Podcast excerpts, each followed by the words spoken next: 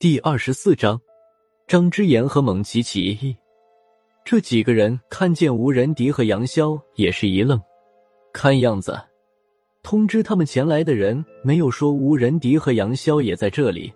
熊万义和西门烈还好说，其他几个人看见杨潇时的脸色都不是太好看。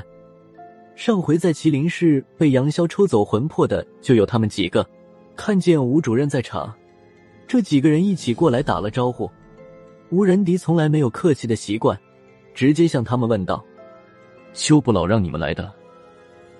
熊万义笑呵呵的说道：“那倒不是，我们邱主任不在局里，是高局长让我们来的。他说这里可能会出点什么事情，需要我们过来善后。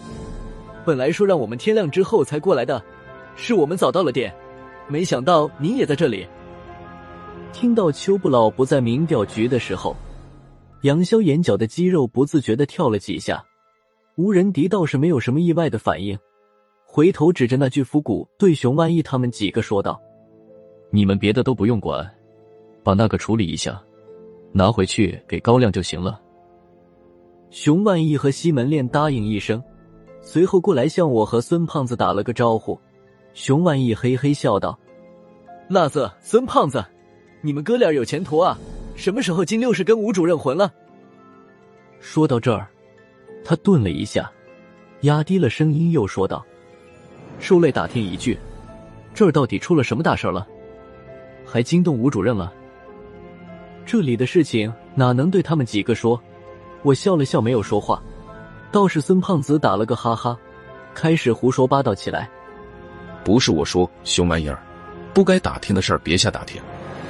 我能告诉你是吴主人功德圆满，过来渡劫准备成仙了吗？熊万一立刻瞪大了眼睛，说道。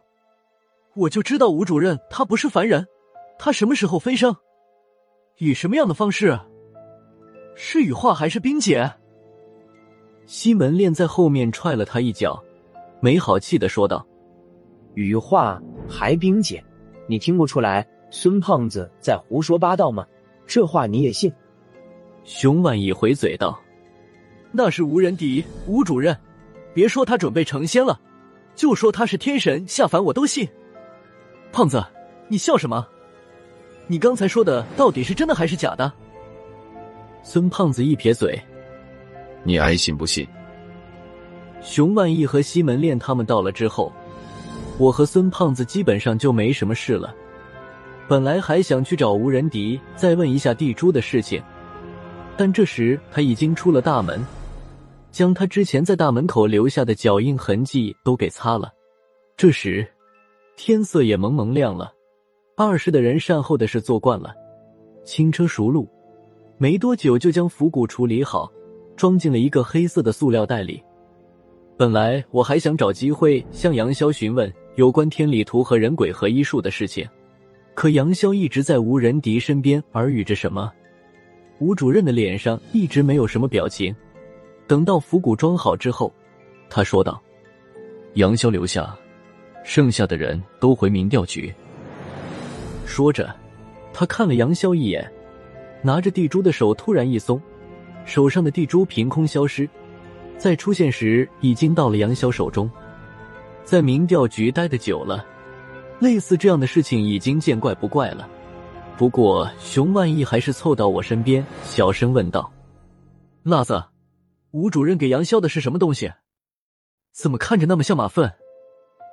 虽然知道他是在开玩笑，我还是白了他一眼，说道：“你见过这么漂亮的马粪吗？”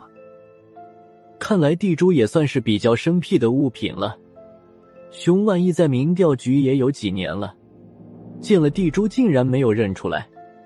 如何回到民调局不必细说，吴仁迪回来后第一时间就去了高亮的办公室，具体两人谈了什么，没有人知道。直到天黑也没见吴主任从局长办公室里出来。后来听当晚值班的调查员说，局长办公室的灯到第二天凌晨四点的时候还是亮着的。第二天早上，我再见到高亮时，高局长就跟没事人一样，只是无人敌没了踪影。从麒麟市回来后一个多月，正赶上入冬，这段时间里，我和孙胖子基本上都没什么事可干。用好文明的话说，现在到了淡季，反正没有什么事情可做，我干脆每天上班先去仪式点个卯，然后就直接去资料室，在那里待上一天。我自己都不知道自己为什么会对这些枯燥无比的资料这么感兴趣，只知道在阅读这些资料的时候，我就像上了瘾一样，陷在里面不能自拔。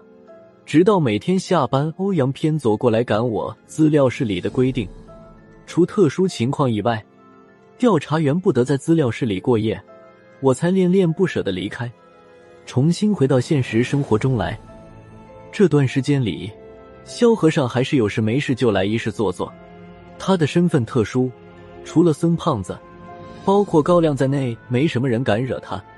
也不知道萧和尚是怎么想的，整个民调局里就孙胖子不拿他当盘菜，他还偏偏爱往孙胖子面前凑。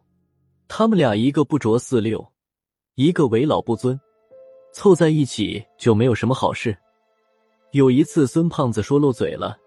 把他以前做卧底的时候，去夜总会花天酒地的事情说了，萧和尚眼睛当时就亮了，非逼问孙胖子细节，把孙胖子说烦了，扔出一句话：“不就是夜总会吗？晚上带你去一次，别等什么时候你走了都闭不上眼。”可能孙胖子和萧和尚觉得就他们俩不热闹，又或者底气不足，非把我也拉了进来。正巧那几天赶上五是每季度一次的资料统计，除非特殊情况，其他几十的调查员免进。我也闷得发慌。孙胖子请客，又是夜总会这种男人的圣地，不去白不去。